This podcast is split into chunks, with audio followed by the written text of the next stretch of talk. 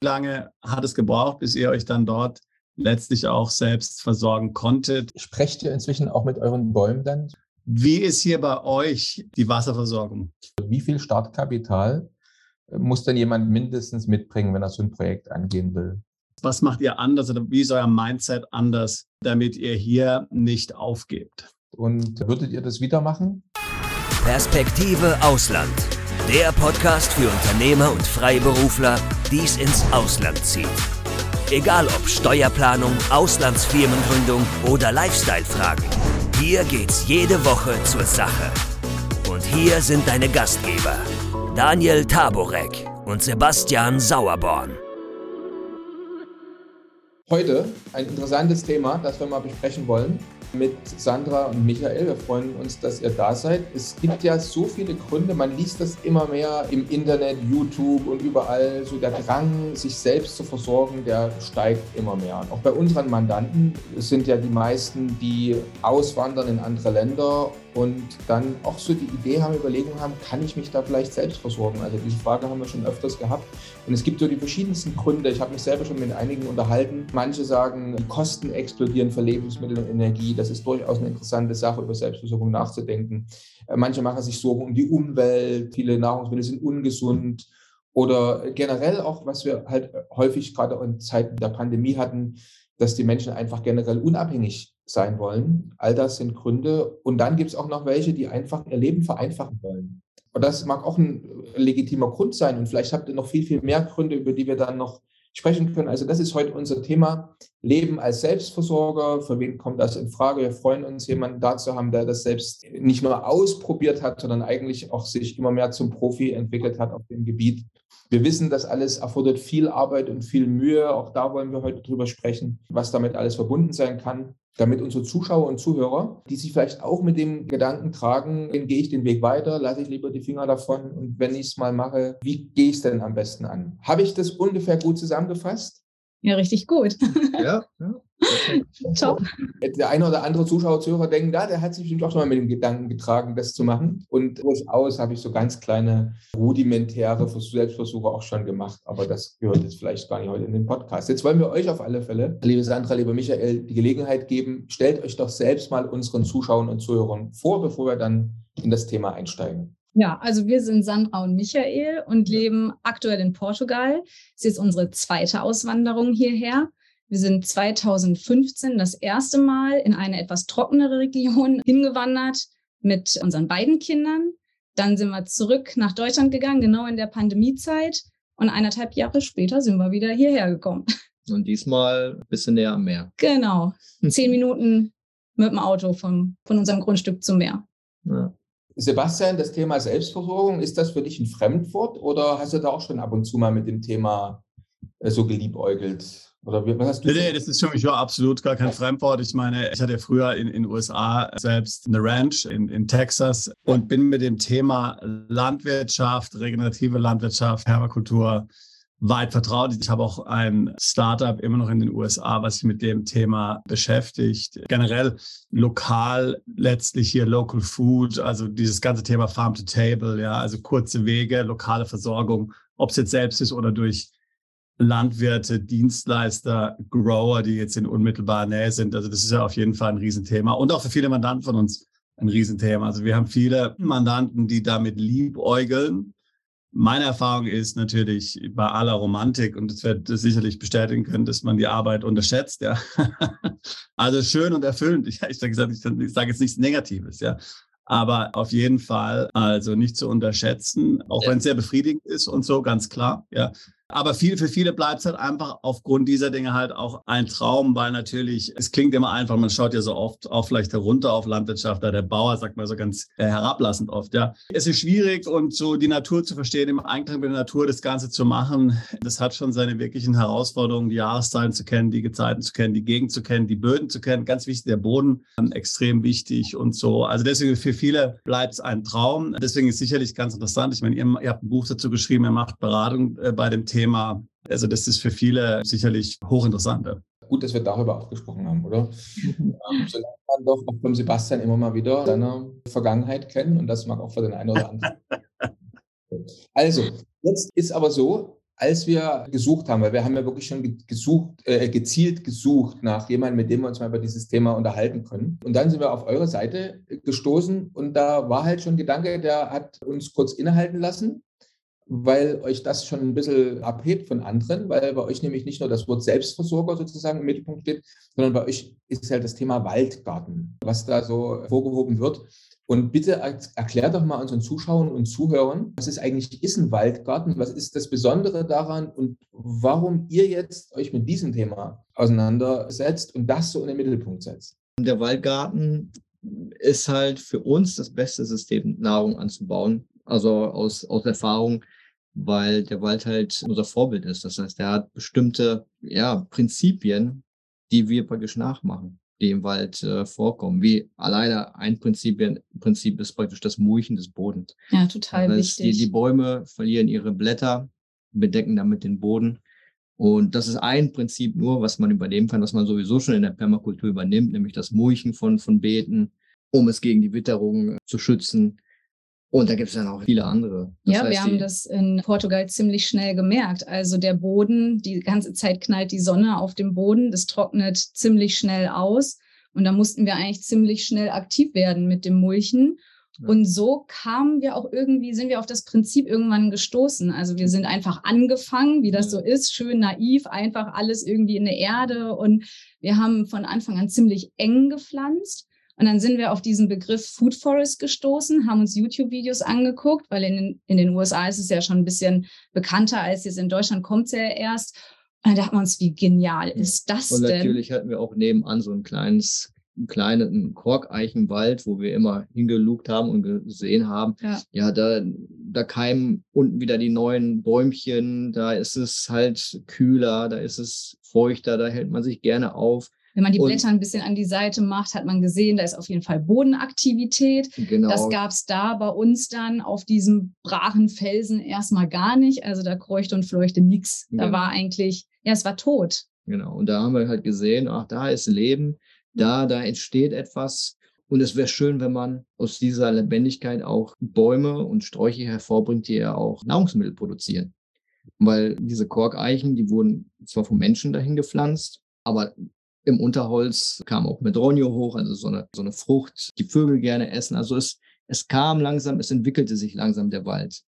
Und man dazwischen Essbares pflanzt, was für den Menschen gut ist. Und so kann man das, das umstrukturieren, umformen. Wenn man schon, sei mal, einen Monokulturwald hat oder wenn man komplett neuen anlegt, dann achtet man drauf, dass das Wald ähnlich ist und man sehr viele nützliche Bäume äh, anpflanzt, also die, die Nahrung produzieren. Wenn man sich jetzt über Food Forestry unterhält oder auch generell Selbstversorgung, ist ja die erste Frage, eine der ersten Fragen, die jeder hat, wie viel Fläche brauche ich denn da? Ja, ich meine, es gibt in den USA relativ viele von diesen Urban Farms, die letztlich, die sind ja sehr großzügig angelegt in den USA. Vorgarten, sage ich jetzt mal nach deutschem Verständnis, die einen Vorgarten oder auch einen, auch einen Garten hinterm Haus dann letztlich verwenden, und diesen toten Rasen letztlich, der ja kein Leben hat, außer er wird jetzt da stark mit Kunstdünger gedüngt, dann umfunktionieren in eine Urban Farm oder so. Also wie, wie groß man sich das vorstellen? Also was ich von euch gelesen habe, ist ja die Fläche gar nicht mal so groß. Also über Hektar können sich die meisten vielleicht jetzt äh, wenig vorstellen, aber so was muss ich sich denn jetzt dort vorstellen, was ich jetzt brauche, zum Beispiel, um so ein Projekt jetzt durchzuführen? Übrigens, wenn du keinen unserer interessanten Podcasts mehr verpassen willst, dann klick jetzt gleich auf Abo und besuch uns doch mal auf unserer Webseite www.perspektiveausland.com. Da gibt's übrigens auch alle Podcasts als Video zum Ansehen und du kannst uns dort deine Fragen, Kommentare oder Vorschläge für neue Sendungen hinterlassen. Bis bald. Also wir hatten ja tatsächlich vier Hektar bei unserem ersten Grundstück und da haben wir ja ganz schnell gemerkt, dass es mega schwierig ist. Also vier Hektar komplett als einen Waldgarten umzufunktionieren. Jetzt haben wir einen halben Hektar, funktioniert ziemlich gut, kann man aber auch mit einem Vorgarten machen. Also es kommt immer darauf an, wie viele Ressourcen man auch hat. Man ahnt gar nicht, wie viel Energie man in ein Stückchen Erde oder Land stecken kann und sollte auch. Das ist ja, das Prinzip ist ja, dass man steckt ja ziemlich viel am Anfang rein, um die Lawine ins Rollen zu bringen. Dann gibt praktisch der Natur so einen Schubser und dann übernimmt sie und dann macht sie von selbst weiter. Aber am Anfang, wenn man braches Land kauft, wenn man wirklich degeneriertes Land kauft, muss man schon viel Input geben. Also Liebe, Schweiß, aber auch Nährstoffe, Mulch, äh, Wasser. Und dann entwickelt sich das Leben von selbst nach und nach. Dann schattieren die Bäume den Boden, dann mulchen die sich selbst, dann entsteht das Leben, vermehrt sich, vervielfältigt sich und die Lawine beginnt. Ja, so, so, so kann man den Prozess beschleunigen. Also ein halber Hektar, nur um es zu sagen, ist ungefähr so groß wie ein Fußballfeld. Ja? Ein Fußballfeld würde man sagen, 150 Meter, halber Hektar. Also nur, dass man im Kopf ja, ein Bild hat, aber jetzt ja. nicht genauso mit Hektar und so umgehen kannst. Genau, und in Deutschland hatten wir zum Beispiel die Fläche von die Hälfte von einem Fußballfeld. Funktioniert ja. auch super. Ja, aber also wir haben jetzt auf dem halben Hektar haben wir über 200 neue Bäume gepflanzt. Genau. Und Wahnsinn. Bewuchs ist auch noch da, also bestimmt noch mal 100 große Bäume drauf, also sagen wir 300 Bäume, die, wenn sie ausgewachsen sind, drei bis sechs, sechs Meter hoch werden. Die größten vielleicht zehn, weil hier in der südlichen Region werden die Bäume nicht, nicht so, nicht so riesengroß. Ja, wenn man jetzt hier durchgehen würde, wird man schon sehen, dass es sehr eng bepflanzt ist. Also wir haben zwischen den Bäumen sind vielleicht gerade mal so drei Meter. Schon sehr eng. Ja, weil das ist ein wirklich sehr intensives Bewirtschaftungssystem. Also hier kommen ja keine Maschinen durch. Genau. Hier passt gerade ein Mensch mit der Schubkarre durch. Der, Aber gewollt auch. genau. Und ähm, wenn überhaupt mit der Schubkarre, weil unter den Bäumen werden natürlich dann Erdbeeren, Brombeeren, Himbeeren gepflanzt, dann werden Sträucher, Büsche, Kräuter, Kräuter ja. gepflanzt. Also das ist, es wird innerhalb der nächsten fünf bis zehn Jahre waldähnlich aussehen nur mit ganz viel Überraschung am Wegesrand links und rechts essbare Sachen, die man pflücken kann, überall. Nächste Frage, die jeder hat, gerade wenn ihr jetzt in Portugal seid, Wasser. Ja, also ich meine, jeder weiß ja gerade in südlichen Ländern ist vielen Medien Trockenheit und so weiter und so fort. Aus den USA weiß man natürlich, dass man dort auch schon die Ureinwohner und auch äh, letztlich und natürlich jetzt heutzutage auch Wege gefunden hat, gerade auch natürlich über die regenerative Landwirtschaft und über letztlich neuen Boden aufbauen, hier dann auch Erosion im Boden zu verhindern, gerade über Bäume, Pflanzen, Gräser und so weiter, um damit auch das Wasser natürlich dann im Boden zu halten. Wie ist hier bei euch die Wasserversorgung? Problem, kein Problem? Also definitiv braucht man Wasser. Also das haben wir auch mhm. ganz oft in Kundengesprächen. Das heißt, oh, Permakultur, super, muss ich nicht gießen. Ich warte einfach ab, bis es regnet. Funktioniert nicht, weil so ein Baum am Anfang definitiv, und das rechnen wir auch aus, wie viel Liter zum Beispiel eine Orange braucht pro Tag im ersten Jahr, ganz wichtig, damit die, damit dieser Baum ja auch erstmal ein gutes Fundament hat. Also das ist so ein bisschen ein falsches Verständnis manchmal, worauf wir stoßen.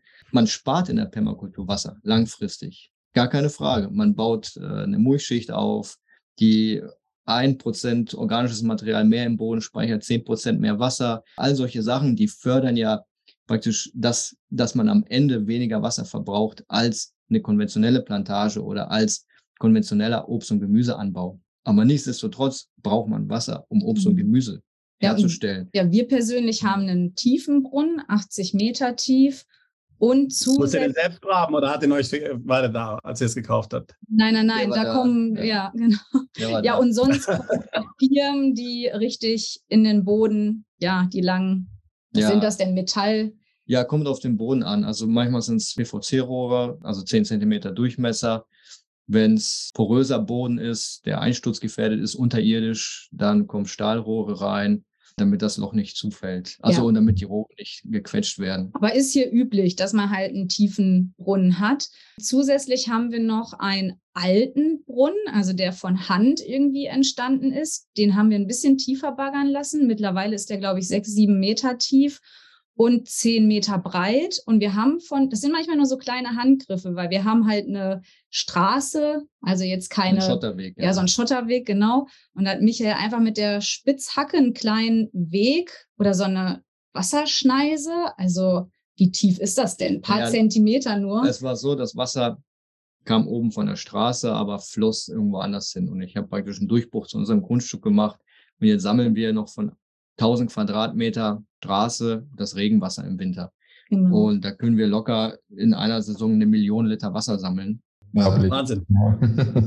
Jetzt ähm, habe ich trotzdem noch mal eine Frage an euch beide. Und zwar, also eigentlich ein Haufen Fragen, die mir jetzt beim Zuhören gekommen sind. Aber eine ist zum Beispiel, Seid ihr mit dem Ziel jetzt ausgewandert, sagen, wir möchten wohin auswandern, wo wir uns selbst versorgen können? War das äh, das Ziel von Anfang an oder ist die Idee erst so ja. später gekommen? Also wir hatten uns irgendwann interessiert für gesunde Ernährung. Und dann fängt das ja so an. Dann kommt so ein kleiner Stein ins Rollen. Und dann hatten wir einen Permakulturgarten, gar nicht mal so einen kleinen in Deutschland und haben gesehen, oh ja, also funktioniert ja ziemlich gut und schnell.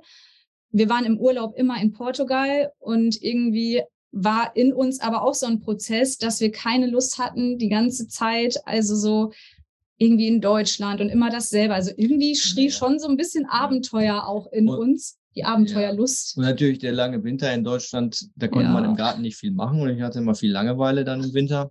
Und ich dachte mir, ach, so eine Region, wo man das ganze Jahr über anbauen kann, wo man Apfel, Bier, eine Pflaume und Banane, Mango und Avocado alles auf einem mhm. Grundstück anbauen kann.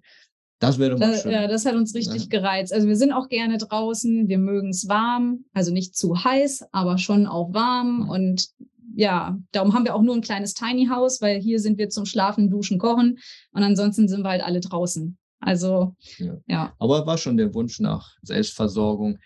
Und der Weg dorthin, ja, das war, das war viel Erfahrung. Am Anfang hat man ja eine Vorstellung, ja, was ist Selbstversorgung? Man, man backt sein Brot, man näht seine Klamotten selber oder wie auch immer, aber man merkt ganz schnell, man kommt sehr schnell an seine Grenzen und weiß, ja. man, man, kann nicht alles machen. Also ein Aber intensives das, Jahr ja. hatten wir auch. Da haben ja. wir ganz viel selber gemacht. Wir hatten ja auch eigene Tiere und dann drehte sich aber wirklich von morgens bis abends alles ums Thema Essen, Einkochen, Fermentieren.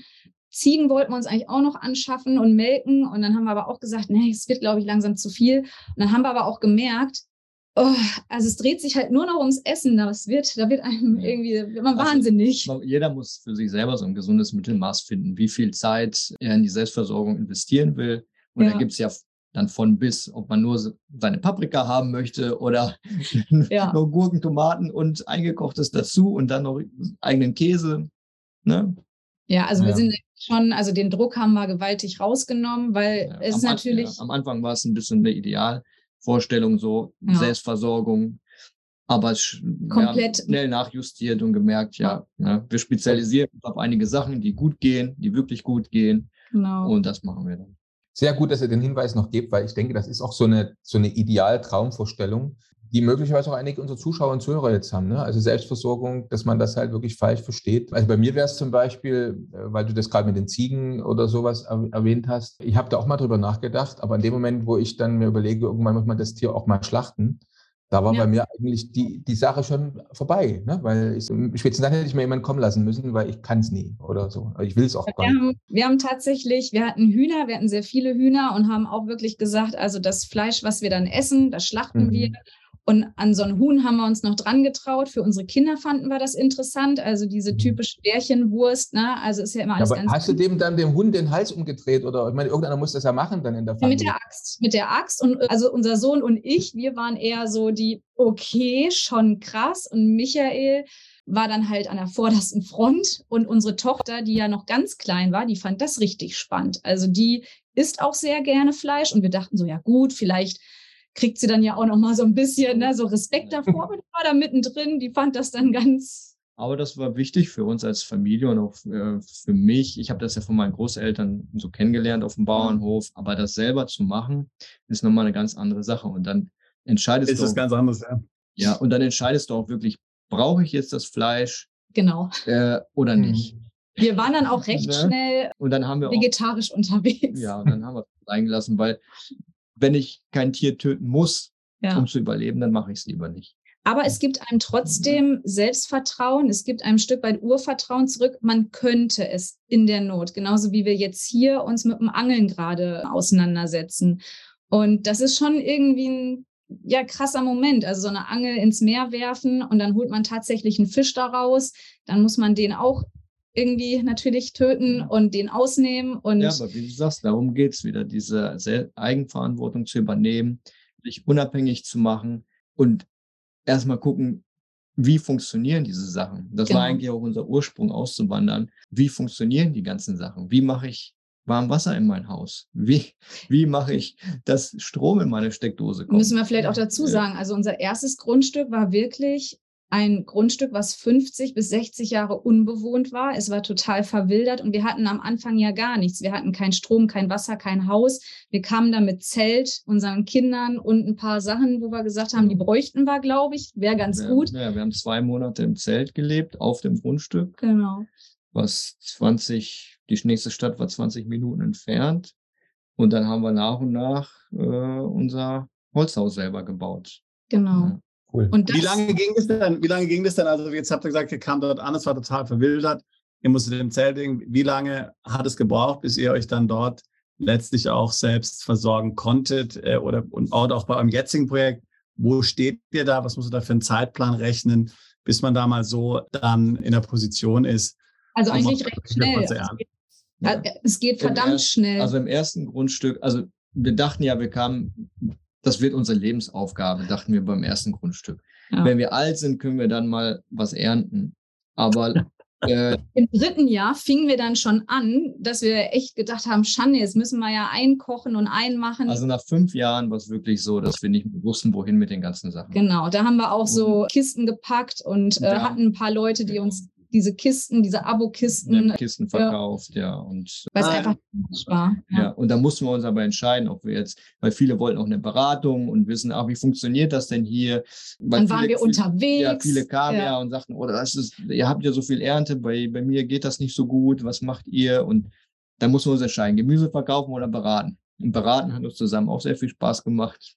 Genau, ja. Schön. Und äh, jetzt gibt es jetzt zum Beispiel wenn man jetzt so, man hat ja so gewisse Erwartungen, ihr habt schon ein paar Sachen erzählt, also wo man dann eine gewisse Ernüchterung äh, so erfährt vielleicht, aber wenn wir vielleicht generell nochmal darauf zu sprechen kommen, also welche Erwartungen hattet ihr? Da gibt es ja welche, die äh, sind enttäuscht worden, aber andere sind vielleicht auch übertroffen worden, man sagt, also das hätten wir uns nicht so schön vorgestellt und andere sagen, ja, das sind wir so ein bisschen gegroundet worden sozusagen. Vielleicht also genau, ja. Also geerdet wird man. Wenn man in der Natur lebt und solche Projekte angeht, dann erdet man ganz schnell und man muss da aber auch bereit für sein und offen. Also die Erwartung, was ich oft hatte, ist, wenn du einen Samen in die Erde steckst, dass du hinterher natürlich auch den Brokkoli erntest, dass das aber nicht immer funktioniert. Ich glaube, das ist ganz wichtig, dass man weiß, es können dann irgendwie Grashüpfer kommen, die denken in dem Moment, geil, cool, Brokkoli, und dann ist der weg am nächsten Tag. Also es kann alles passieren. Darum so viel wie möglich anpflanzen. Ich habe auch ziemlich viel schon vergessen oder verdrängt im ersten Jahr. Viele Bäume ich neu gepflanzt ja. habe, wie meine Hände geblutet haben von der Spitzhacke. Also das ist schon wirklich, wenn ich so nochmal drüber Aber dazu nachdenke. muss man sagen, wir hätten auch noch Maschinen ja holen können. Du wolltest das schon auch, du wolltest das ja richtig ja, spüren. Ne? Natürlich, ne? was für Ressourcen man hat.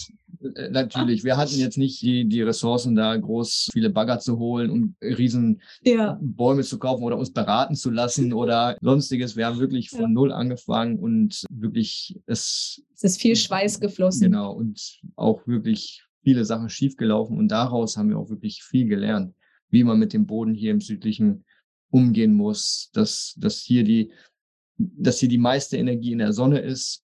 In Deutschland ist es ja umgekehrt, da ist ja die meiste Energie im Boden und nicht in der Sonne. Alleine dieser Wechsel dieser Energie ist schon fundamental wichtig, um wirklich andere Strategien zu haben, hier, hier anzubauen.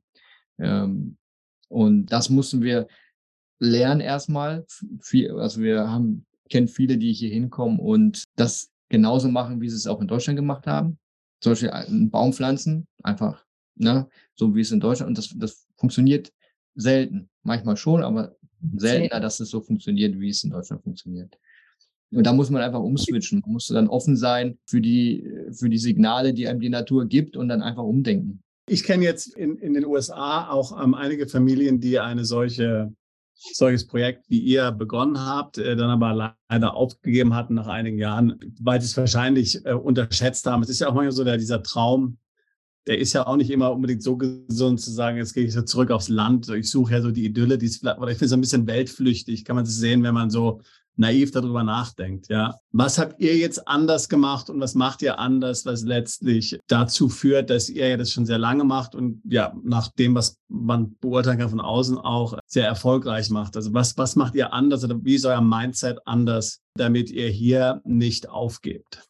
Ich glaube, wir sind einfach neugierig immer wieder auf, auf, neu, auf neue Sachen irgendwie. Also wir versteifen uns nicht auf, auf, auf eins, sondern ich glaube, das Ideologische ist so ein bisschen, das muss man äh, ein bisschen weglassen. Also beim ersten Grundstück war es genau, wie du jetzt meintest. Also auch ein bisschen, wir wollten auch Rückzug. Also einfach mal für uns sein. Also ein bisschen von der, von der Welt weg, auch keine ja. Nachrichten mehr hören und so ein bisschen in unserer eigenen Bubble leben. Und das war auch für die ersten fünfeinhalb Jahre super. Nur dann haben wir auch gemerkt, verdammt, wir sind noch jung. Das uns ist doch ein bisschen zu weit weg vom Schuss. Und zum Meer müssen wir immer eine Stunde fahren. Und unsere Kinder, die, die sind so auf uns angewiesen, die können nicht einfach mal aufs Fahrrad oder irgendwie so. Und das war dann was ja auch unser Sohn dann ganz klar signalisiert hat, so, hey Leute, ich bin 16, ne, Schule ist hier vorbei, ich gehe nach Deutschland. Und dann haben wir auch gesagt, wir sehen das nicht als irgendwie Scheitern, sondern als Chance, uns neu, also die Karten neu zu mischen. Darum haben wir das ganze Ding verkauft, haben so unser Ego auch äh, natürlich dann äh, beiseite geschoben, weil da hängt natürlich auch ganz viel Herzblut dann drin in diesem ganzen, in diesen vier Hektar. Dann haben wir aber gesagt, ja, wir sehen es halt einfach als Chance in Deutschland natürlich nicht so einfach gewesen, dann die eineinhalb Jahre in der Pandemiezeit. Und hier haben wir dann quasi die Fehler versucht zu vermeiden. Also wir wollten nicht mehr weit vom Schuss, aber wir wollten irgendwie so ein Zwischending. Also wir sind hier schon noch in einer etwas ländlicheren Region, aber mit dem Auto zehn Minuten halt, wie gesagt, am, am Meer, 15 Minuten in Lagos. Also das ist alles nah bei. Hier gibt's viele Aktivitäten mit Kindern, mit Menschen. Ja, das ist so ein bisschen für uns. Das muss jeder selber dann entscheiden, wie, wie weit er von der Zivilisation weg möchte oder wie weit er jeden Tag fahren will. Aber wie gesagt, Lage ist, ist schon für ein Grundstück entscheidend, was vorher für uns die ersten paar Jahre nicht wichtig war. Da wollten wir abgeschieden leben, um wirklich auch das, das zu spüren, das zu fühlen, dass es, dass man getrennt ist von ja. dieser Gesellschaft, aber doch gehört man zur Gesellschaft dazu und möchte ja auch Kontakt mit anderen Menschen und Austausch haben, obwohl es auch klar digital geht. Aber wir kennen das ja alle unter vier Augen oder sechs Augen ne, live. Ja, echte, echte Begegnungen sind auch schon schöner. Ja, ja. Sag mal, sprecht ihr inzwischen auch mit euren Bäumen dann sozusagen, wenn man so alleine im Wald wohnt oder, im Waldgarten? Ja, ja also da, weißt, das ist ganz interessant. Eigentlich ist es ja genau umgekehrt. Die Bäume, sprechen ja, die Bäume sprechen ja mit dir. Du musst, man muss ja nur zuhören. Und das fällt ja den Menschen ganz schwer. Ja, auch beobachten. ja. ja. Also ich habe, ich frage deswegen auch, weil in unserer Familie haben wir jemanden, der auch sehr, sehr große Waldflächen hat, allerdings halt in Sachsen. Und da habe ich auch interessante Dinge gelernt, unter anderem auch, dass Bäume miteinander sprechen, wusste ich auch nie. Zum Beispiel, wenn ein Baum irgendwo äh, von mir aus von einem Käfer geplagt wird, gebissen wird und so weiter und so fort, das in der Tat dann, dass Bäume miteinander kommunizieren und andere Bäume, die dann weit weg stehen, zum Beispiel irgendwelche äh, Gift- oder Duftstoffe aussondern und dann sozusagen diese, dieser Schädling da nicht hinkommt. Also es ist unglaublich, was man zum Thema Baum und Wald alles so, so lernen kann. Ne? So. Ja, bei uns, also zu mir kamen die Bücher vom Peter Wohleben, der schreibt ja genau über solche, über solche Dinge. Also das war aber auch so schön, weil erst habe ich beobachtet, wie es ist in der Natur. Dann kamen die Bücher und ich dachte mir nur so, wow, ja, genau, so, so ist es. Ähm, ja, was für andere vielleicht irgendwie. Ja, es ist eigentlich nichts sehr Auffälliges, nichts wirklich, was man direkt erkennen kann. Ja, aber es ist, es ist tatsächlich da, unterirdisch. Es sind die Bäume miteinander verbunden. Ja. Durch, durch, durch Pilze. So über, überlebt der Wald. Ne? So mhm. ist wirklich wie ein, wie ein super System, wie ein Netzwerk, und genau das kann der Mensch äh, beschleunigen, weil so, so, so ein Wald, wenn man die Erde jetzt mal oder einen Acker nicht bearbeiten würde, in Deutschland jetzt angenommen, wo es viel Sommerregen gibt, oder auch, aber auch hier, dann würde sich der Wald ja ausbreiten. Also ich habe mal gehört, in, in Deutschland jedes Jahr könnte sich der Wald um 200 Meter ausbreiten. Durch, durch Eichhörnchen, durch Samenfall, durch, durch Vögel, wenn man die Äcker nicht bearbeiten würde. Mhm. Und ähm, ja, wenn wir Menschen aber hier hingehen und so ein Waldähnliches oder die Prinzipien übernehmen, können wir auch viele Prozesse beschleunigen. Der, der Wald, der, düngt, der, der mulcht sich ja nur einmal im Jahr. Ich kann hier hingehen und viermal im Jahr mulchen. Und das heißt, und schon habe ich den Prozess um, um vier Jahre bin ich dem voraus. Ja. Und, und diese, diese, wenn man diese Prinzipien sieht und, und nachahmt und die Techniken auch nutzt, die, die wir haben, die Technologien, die, die wir haben, nutzt, um einfach diesen aufbauenden Prozess des Waldes einfach zu beschleunigen, äh, dann geht das um, um Vielfaches schneller. Ihr hattet erwähnt, dass ihr auch eine ganze Menge Beratungsgespräche durchführt. Da wollen wir dann ganz am Ende auch nochmal natürlich drüber sprechen, wie, das, wie man zu so einem Beratungsgespräch kommt und wie das abläuft. Aber vorher vielleicht nochmal eine Frage, weil ihr habt ja mit vielen so Leuten zu tun, die vielleicht mit der Idee kommen, ich wandere jetzt aus, Selbstversorgung und so. Gibt es aus eurer Sicht so Leute, wo ihr sagt, also die passen zu so einem Projekt nicht, die sollten lieber die Finger davon lassen oder kann das jeder oder was ist da so eure Erfahrung?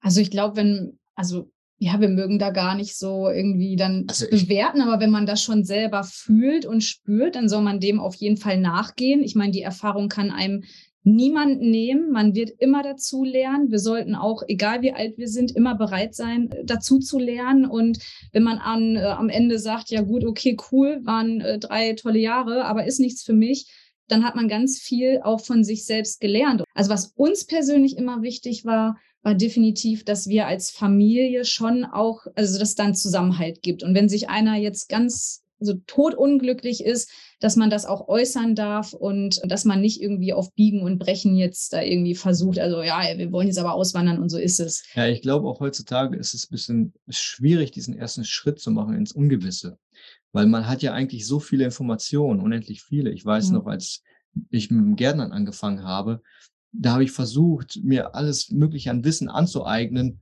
um endlich loslegen zu können. Und es war nie genug. Ich musste noch das lesen und das. Und irgendwann habe ich alles hingeschrieben und habe gesagt, ich gehe jetzt da raus und fange einfach an. und klar, und dann spielt natürlich Wissen eine Rolle. Dann die Erfahrung wird unterstützt durch Wissen, durch Bücher. Ja, aber die Erfahrung ist wirklich der, das Fundament, was man sich aufbaut. Und das, das, das Wissen dazu ist ja wirklich nur ein, ein kleiner Teil, den man verbalisiert, den man vielleicht aufschreibt oder den man liest. Aber man muss Erfahrung sammeln, definitiv. Das ist, ne? Und wenn wir sehen ja viele, die sich Infos hier holen, ganz viele Infos hier holen, ist ja auch gut, sollte man auch tun. Aber irgendwann ist der Punkt erreicht, wo man einfach, wo Sachen ungeklärt sind. Mhm. Oder obwohl die Fragen beantwortet sind, hat man trotzdem Angst, den Schritt zu machen. Ja, obwohl man das Wissen hat, hat man Angst, rauszugehen. Ja, und das, ja, das einfach zu überwinden und zu sagen, ja, jetzt muss ich es einfach machen. Ich muss ins Ungewisse gehen. Wir haben ja viele Mandanten, die jetzt, die jetzt sagen würden, ich meine, ich habe vielleicht nicht genug Kapital, ich kann das jetzt nicht einfach so anfangen, aber was ich mir vorstellen könnte, ist zu sagen, das Teilzeit zu machen. Das heißt, ich kann ins Ausland gehen. Parallel kann man ja heutzutage leicht von überall aus remote arbeiten. Das heißt, was weiß ich, bin als Freiberufler noch tätig für ausländische Kunden, mache Softwareentwicklung, Beratung oder was auch immer. Kann man sowas, ist es realistisch? Habt ihr selbst auch, sage ich mal, Klienten von euch, denen ihr dabei helft, die so das auch Teilzeitbasis machen und nebenher noch arbeiten müssen? Oder muss man wirklich sagen, hier Vollzeit oder gar nicht? wenn man natürlich ein Grundstück hat, wäre es schon gut, wenn man auch die erste Zeit ja, vor Ort ist. Also wir haben auch viele, die als allererstes ja zum Beispiel diesen Waldgarten haben wollen, haben aber auch noch keine, das Haus steht noch nicht, dann sagen wir auch schon immer so, ja, erstmal eine Basis zum Wohnen, Wege schaffen, Struktur reinbekommen und dann kommt das mit den Bäumen, weil man natürlich auch denkt, oh, wenn ich jetzt die Bäume pflanze, dann habe ich ja schon irgendwie drei Jahre gut. Wenn man aber nicht da ist und nicht beobachtet, nicht gießt, nicht eingreifen kann, dann hat man sehr viel Ausfall.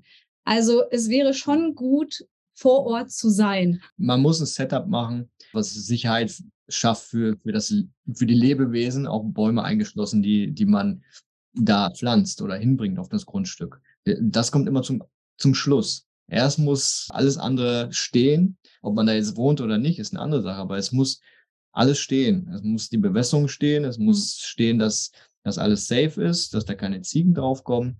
Also, also Zaun ist immer wichtig. Wir haben jetzt zum Beispiel beim zweiten Grundstück, war uns ganz wichtig, dass wir auch mal zwei, drei, vier Wochen weg sein können, dass wir alles mit einer App äh, von egal wo aus steuern können. Also alles automatisch bewässern also können. Bei uns hat es jetzt knapp ein Jahr gedauert, dass wir jetzt im Garten jeden Tag nur zwei Stunden brauchen, jeden Tag. Ja. Und sonst läuft alles vollautomatisch. Also die Wasserversorgung für die Bäume ist vollautomatisch. Theoretisch könnten wir wegfahren und alles wird äh, hier weiterlaufen. funktionieren, weiterlaufen. Und ja, Wahnsinn. cool. Jetzt habe ich noch mal eine Frage und zwar heute beim Frühstück und beim Mittagessen. Wie viel Prozent war Selbstversorgung auf dem Tisch? Was gab es bei euch? Also zum Mittagessen, wir machen jetzt immer, also wir haben ja schon seit Wochen, jeden Tag machen wir einen Riesensalat. Ja. Wo Gurke, Paprika, Tomate, alles und Gewürze, alles von uns kommt. Und ja, da kaufen wir zum Beispiel dann den Ziegenkäse oder so Feta, ja. wenn wir Lust haben, also, haben wir da rein. Ja, ne? also Kohlenhydrate wie Reis, Nudeln oder, oder Brot, das kaufen wir dazu. Ja. Also mein Frühstück war 100% Selbstversorgung, waren nämlich drei Wassermelonen. also ah, kleine. Eigene, eigene, Wassermelonen auch, war ah, schön. Ja.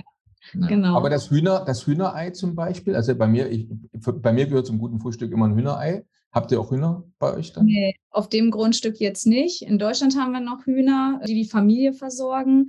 Auf dem ersten Grundstück in Portugal hatten wir auch Hühner. Jetzt haben wir uns aber dagegen entschieden. Ja, dann äh, gehen wir zu unserem Nachbarn, der Hühner hat, und mhm. holen uns da die Eier. Darf auch, ähm, also darf auch alles passieren. Da sind wir auch ein bisschen ja, gechillter geworden. Ne? Ja, ich bin noch am, am überlegen, wie ich das schaffe, dass ich hier Hühner halten kann, dass die, dass die zwei Wochen alleine sein können. Das heißt, mit mhm. Futterspender und mit Eier wegrollen, dass sie irgendwo äh, nicht mhm. angebrütet werden. Aber das ist ein Projekt. Äh, mal gucken. ja, und es sind dann schon Lebewesen auch. Ja. Ne? Dann fühlt sich nicht gut an. Ja. Mhm. Es ist einiges, es ist einiges machbar. Aber ich sehe bei, viel, bei vielen Kunden, die realisieren das nicht so ganz, dass man doch viel Input am Anfang machen muss. Geht gar nicht ums Geld, wirklich um, um Energie in irgendeiner Form die man da reinbringen muss, damit was hinten rauskommt. Wie der Spruch ist, von nichts kommt nichts. Ist halt so. Und wenn man mit seinen Händen und mit, mit dem Boden arbeitet, ist es schwierig. Es ist, es ist anstrengend, es ist schweißtreibend. Und klar, man kann, wenn man Geld hat, kann man, kann man Leute einstellen, kann man Arbeiter einstellen, alles gar kein Ding. Aber es ist trotzdem, es muss gemacht werden. Es ist wirklich ein Machen. In mhm. welchen Ländern sind denn jetzt die Kunden, die ihr habt, vornehmlich in Deutschland oder sind es auch Leute, die, auch Deutsche, die jetzt irgendwo hin ins Ausland gezogen sind? Aufgrund des Buches kommen natürlich jetzt immer mehr auch aus Schweiz, Österreich und Deutschland. Das machen wir dann ja alles online. Und ja, hier in Portugal, also wird auch jetzt immer mehr, dass wir dann mal im Norden einen Auftrag haben oder in der Mitte von Portugal, also gar nicht nur jetzt bei uns im Umkreis, wir hatten schon eine, die uns jetzt wahrscheinlich dann zum Herbst, Winter hin buchen möchte auf Mallorca. Italien hatten wir schon, Griechenland, Türkei. Also ja, sind wir ja natürlich dann auch nicht vor Ort. Also da muss man immer, ja, auch, dass der Kunde auch viel machen muss, also auch viel beobachten, schauen muss, was gibt es da für Bäume. Wenn wir jetzt eine Auswahl treffen sollen von Bäumen, muss man natürlich wissen, was wächst denn eigentlich jetzt in der Türkei vor Ort. So. Ja, unser, unser Ansatz der Beratung ist ja auch, viele gehen davon aus, wir machen das schon. ja, so, äh, wie, äh, das ist ja kein Ding. Ja, so, was man sich da hinstellt und es funktioniert. Ja, es ist schon man muss mitmachen. Man muss, man muss ja. mitwachsen. Ja, der Mensch muss da mit reinwachsen. Und ja, das, das so ein bisschen zu vermitteln, dass es auch ein Teil ist, ist Arbeit, aber der andere Teil ist ja auch, man wird ja auch sehr belohnt dafür. Wenn wir hier jetzt durchgehen und wirklich ich hier überrascht werde von auch die Erdbeere ist reif und dann gucke ich da, auch da ist wieder eine Erdbeerguave, die ich pflücken kann und gestern die erste Feige. Ja, die, die Feigen, die wir gesammelt haben. Das ist, das ist ein Kreislauf, der entsteht du gibst Energie in den Boden und du kriegst die Energie wieder aus dem Baum. Und es entsteht natürlich ein Kreislauf in dir und der ist, der erfüllt dich einfach. Der erfüllt deinen Körper und du kriegst es auf so viele Arten wieder. Ja, aber ja, es ist äh, trotzdem äh, schwierig manchmal zu vermitteln, weil mein, manche Kunden selten passiert es so, dass, dass die erstmal wie, ich möchte ein neues Auto, neues Haus, Permakulturgarten. Ja, und das muss funktionieren. Mhm. so, ja, es ist ein Lebewesen, es ist ein lebender Organismus. Es ist so wie, na, man kann sich, man muss, um ein Tier muss man sich kümmern. Ein Hund funktioniert auch nicht. Einfach so. ja? Den muss man erziehen, den muss man, auf den muss man achten, wenn der krank ist. Wenn, wenn das ist bei, äh, bei Pflanzen ähnlich. Unbedingt. Und wie kann man das, ich weiß nicht, wie, wie ihr das macht, ihr hattet vorhin beschrieben von eurem ersten Grundstück da in, in Portugal, was ja wo ihr ja dann sehr viel auch später angebaut habt. Ähm, habt ihr damals dann auch selbst verkauft, zum Beispiel auf dem Bauernmarkt, oder war das jetzt nie für euch wirklich eine Priorität? Nö, auch, wir haben einen gut laufenden Insta-Kanal und da hatte ich in der Story einfach, wir haben ein paar Kisten Gemüse, also das, was in der Kiste drin ist, das ist das, was es gibt. Keine Extrawürste. Also das haben wir jetzt übrig im Garten und das war eigentlich immer ziemlich schnell weg. Also wir ja. fanden es zu schade, das jetzt so anzubauen, dass du jetzt irgendwie deine 20 Blumenköhler für einen Markttag erntest und dann werden aber nur drei verkauft. Ja, was machst du mit dem Rest? Ein bisschen schade dann, das für Hühner oder Schweine wegzugeben, weil wir natürlich jetzt nicht, ja, wie ein Bauer einen Acker hatten, wo man dann einfach in der Masse. Also es waren schon dann auch, also, also dieser Blumenkohl der, war schon was ja, Besonderes. Bei der Vermarktung ist es halt besonders, weil äh, ja. so ein Waldgarten, klar kann man einige Sachen so einstellen, dass man eine Erntezeit hat, wo man viel davon hat, aber meistens ist es so ausgelegt, dass du immer ein bisschen hast über das ganze Jahr verteilt hast du immer etwas. Das macht das Skalieren natürlich schlecht oder das, das Verkaufen natürlich schlecht. Du kannst es nicht sagen, ich nehme die, die und die Sachen mit und äh, die verkaufe ich jetzt. Das mhm. ist mehr so, wie, wie du schon sagtest. Man stellt einen Korb zusammen und den bietet man an für den und den Preis. Und dann. Aber da haben wir nur, ja, haben wir nur positive genau. Erfahrungen gemacht. Also die Leute waren immer mega begeistert, weil sie ja auch dann ein paar Sachen nicht kannten und sich dann damit auseinandersetzen mussten. Okay, was mache ich denn dann jetzt mit dem Kohl, den ich jetzt gar nicht kenne, noch nie gesehen mhm. habe? Ja. Das heißt, um das kommerziell zu machen, ist praktisch immer was komplett anderes. Zu sagen, also jetzt zum Beispiel, es könnte jetzt bei dem einen oder anderen der Wunsch entstehen, naja, ähm, ich will es nicht als Selbstversorger machen, sondern ich will auch letztlich als davon leben. Ja. Ich kann jetzt nicht unbedingt ein Buch schreiben oder Beratung geben, aber ich will davon leben, ich will letztlich verkaufen, was ich anbaue. Das ist dann nochmal komplett ein anderes Level, nehme ich an. Ja. Ja, ich, es gibt auch, glaube ich, schon Leute, die sich genau damit auseinandersetzen, dass man das halt für diese große Vermarktung nutzen kann. Also äh, ist auf jeden Fall bei uns auch noch ein Thema, wo wir noch ein bisschen, ja, wo wir vielleicht auch mal eine Beratung nehmen oder so oder da ein bisschen. Aber es ist auf jeden Fall, dann, dann geht es mehr in den Agroforstbereich. Ja. Das ist wirklich mehr. Man kann es ja machen, wie man möchte. Agroforst ist ja mehr so, dass es wirklich in Reihen gepflanzt ist, dass man Bäume mit Gemüse pflanzt. Das, ja. Es geht einfach alles darauf, wie viel Zeit brauche ich für die Ernte und wie viel kriege ich in der und der Zeit aus dem Hektar raus. Ein, ein Wald ist halt unvorhergesehen. Es ist nicht, es ist nicht wirklich vorhersehbar so richtig. Und das ist das, was, was uns eigentlich daran gefällt und Spaß macht, weil das ist ja wirklich dieser Entdeckergeist, der dann aufkommt, der Jagdtrieb, sozusagen in den Wald zu gehen und wirklich seine Sinne anzustrengen, seine, die Augen, die Farben erkennen, die Nase, die die Gerüche wahrnimmt und das ist eigentlich das Erlebnis, was eigentlich auch unbezahlbar ist, wenn du in so, in so einen Waldgarten gehst und auf der Jagd bist nach, nach Obst und Gemüse. Ja, dann interagiert dein Körper mit den ganzen Sachen. Und dann weiß auch dein Körper, was er braucht und was er nicht braucht. Viel besser, als wenn du eine ganze Stange von irgendwas hast, von einer Überflutung von ja. irgendwas, zu viel von allem hast. Ja, wir leben ja in einer Überflussgesellschaft. Ja, mhm. und äh, mit Nahrung ist es halt nicht anders. Ne? Jetzt noch eine Frage, die vielleicht auch den einen oder anderen interessiert, vielleicht auch viel in euren Beratungsgesprächen gestellt wird. Wie viel Startkapital äh, muss denn jemand mindestens mitbringen, wenn er so ein Projekt angehen will? Ja, sehr, auch sehr individuell und schwierig. Also je weniger man hat, umso länger zieht sich das natürlich. Also das ist ja das Tolle, dass diese Prinzipien des Waldes man kann ja mit drei Bäumen anfangen. Der eine, der will aber 300, 3000. Also da kann man ganz individuell auch wirklich drauf eingehen. Aber was man wissen muss, ist, Bäume kosten Geld. Also Kommt auch drauf an, in Deutschland sind sie teurer. Hier, ja, in den südlichen Ländern hat man oft auch die Märkte. Hier ist dann zum Beispiel ein Durchschnittsbaum, was würdest du sagen, zwischen 10 und 12 Euro. Mhm. Ja, ich glaube, in Deutschland zahlt man dann um die 30 oder so, haben wir mal äh, die Beobachtung gemacht. Ja. Dann gibt's wurzelnackte Bäume. Das kann man natürlich mit einfließen lassen. Die sind viel günstiger. Da muss man dann aber auf den Winter warten. Dann gibt's die nämlich nur zu einer bestimmten Zeit. Also da kann man schon auch was machen. Nur klar, je weniger Geld ich habe, umso mehr Zeit ja, muss man so, einfach. Ja, und natürlich hängt auch alles vom Grundstück ab, welches man hat, welches man erwerben möchte. Ja. Da ist viel Recherche gefragt auch, ne? weil es natürlich in Urlaubsregionen oder in Küstennähe Die Preise sind ja überall sehr, sehr hoch und da muss man schon gut suchen. Ne? Ja, mhm. unser Grundstück im Alentejo war jetzt auch günstiger als dann jetzt hier. Äh, ja, an der Küste. Ja, ein paar Meter vom Meer.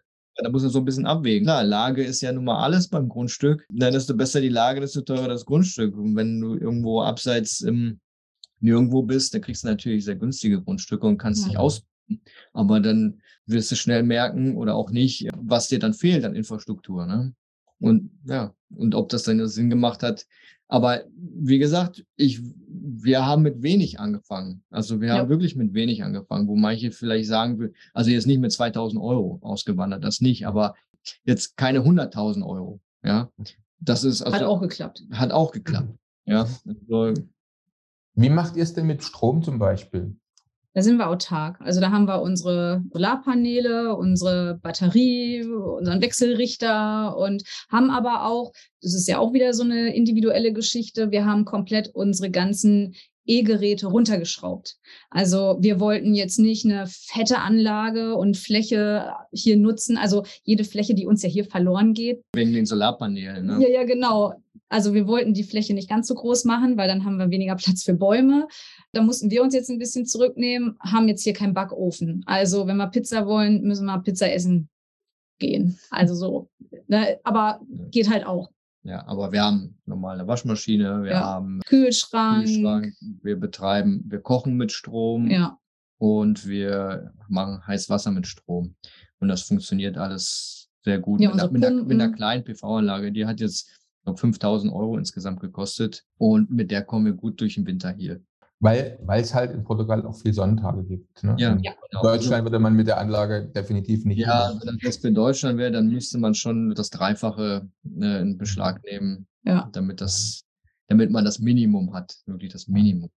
Toll. Also ist echt eine interessante Sache davon zu hören, wie ihr das so macht. Und würdet ihr das wieder machen? Also bisher, wenn er sagt, also ihr habt, habt ja schon zweimal, oder? Ja. Und, äh, ja, darum, also bei uns, wir, also wir sagen nicht, dass man jetzt hier auf ewig ist oder, also wir also, lassen alles offen. Ich sag mal, wenn uns das hier alles über den Kopf wächst, im wahrsten Sinne, dann fangen wir nochmal neu an.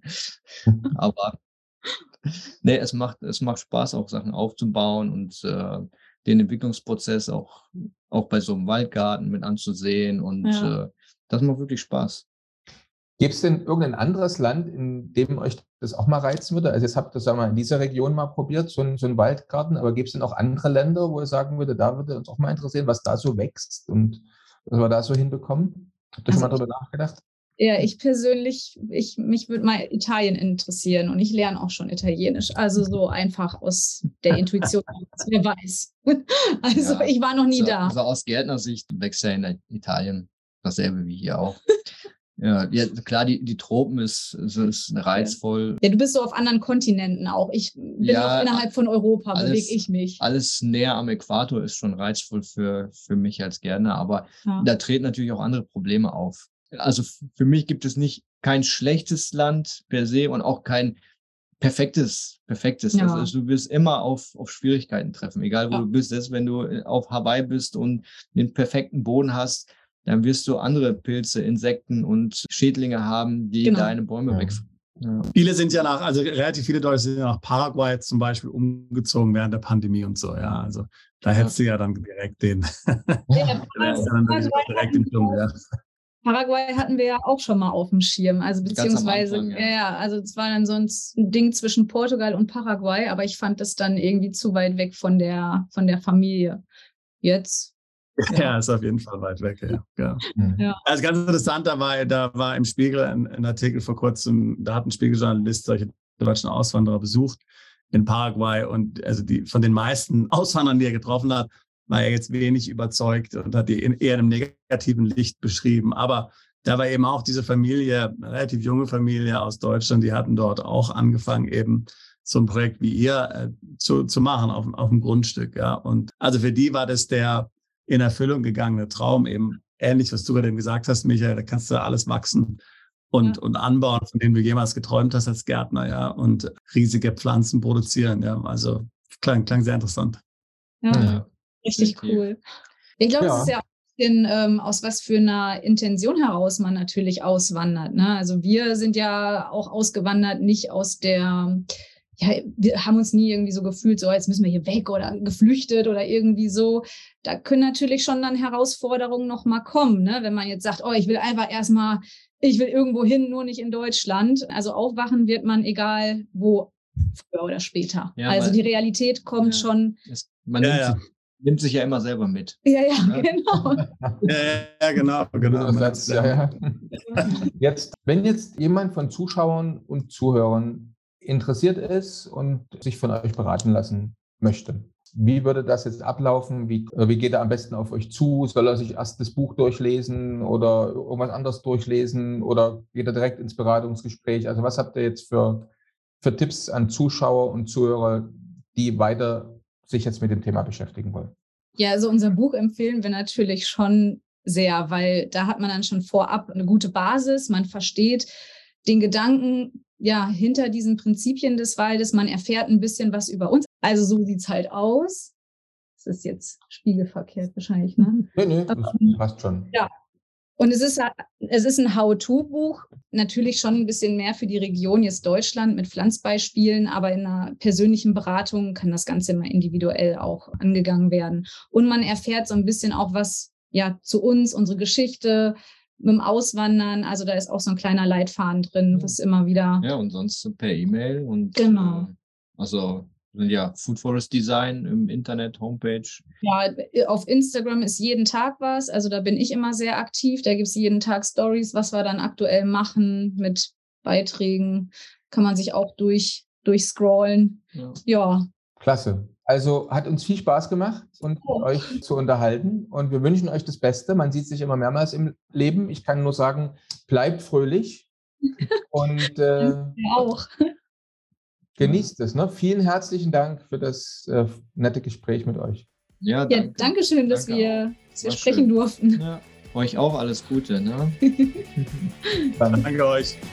Bis zur nächsten Folge von Perspektive Ausland, der Podcast für alle Unternehmer, die es ins Ausland zieht.